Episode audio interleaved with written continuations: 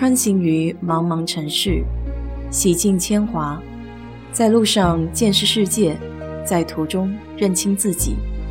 我是 DJ 水色淡子，在这里给你分享美国的文化生活。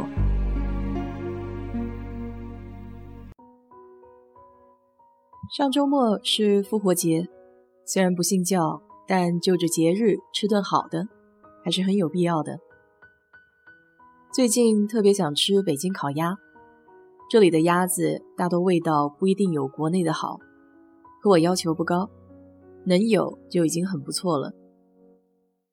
本地这家烤鸭店味道不错，客人都是口口相传。他家店的位置虽然偏远，靠近机场附近，但顾客依旧是络绎不绝。这不。在这家店的附近，我找了一个小公园逛了一圈，就准备去大快朵颐了。到了店的门口，迫不及待地拉开店门，结果人家只做外卖，不能堂食。在德州全面开放的境况下，这家店的老板可以说是相当谨慎了。入门的左侧有一溜排的椅子，供客人等候用。排在我前面的是三位黑人大妈，他们有说有笑，很是开心。没想到他们也爱吃鸭子。前台是一张大圆桌，堵住了入口处，然后用透明的帘子隔开内外两间。正好有个服务员到前台，我连菜单看都没看，立马喊住了他，点了一份烤鸭。要知道，这烤鸭也不是想吃就有的，每天就那么多，被人订完了，那就白跑一趟了。从我家到这家店，单程就得要五十分钟，可不能就这么浪费了心血。其余的菜想点再慢慢看菜单。不知道你有没有这种习惯？要是在家能做得来的菜，我一般不喜欢点餐馆的。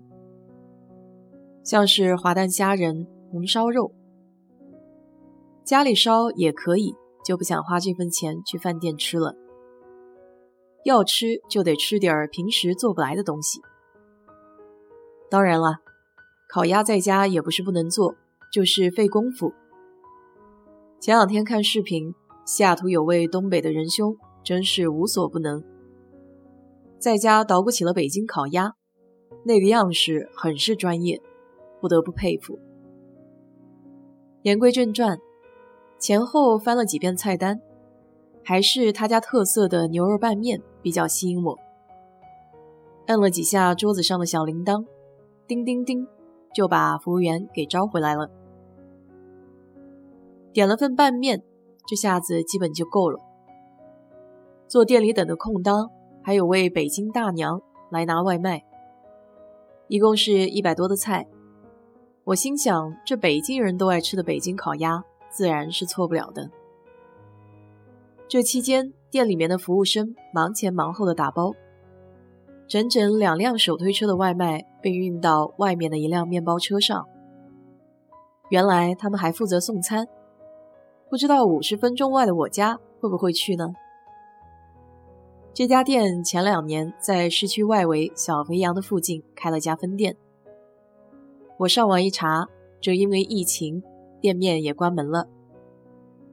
那个地点倒是要离我家近不少呢。等了大概二三十分钟，我的菜好了，是个美国女生给拿出来的。放在桌上的时候，一不小心，她把烤鸭那袋给弄倒了，连声道歉。好在没有汤，倒了也没有太大关系。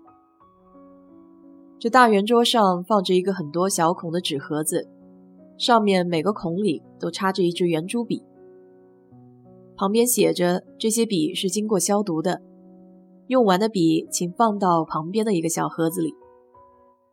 这个小细节还蛮贴心的。还有一个大盒子放签完字的收据，我就按照他们的流程来了一遍，然后拎起两袋子的菜就往外奔了。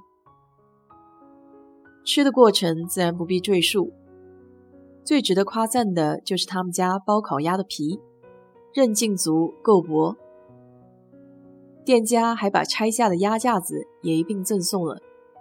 回来还用粉丝弄了个鸭汤，鲜香四溢。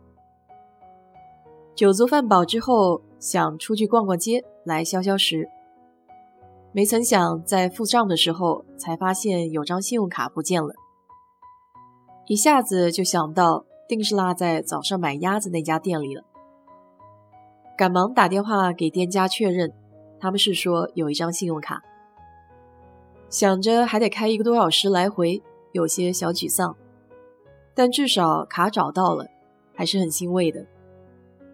这不是我第一次落信用卡，以前也落过，不过次次都能找回来。只要是在店家掉的，多半不会有问题。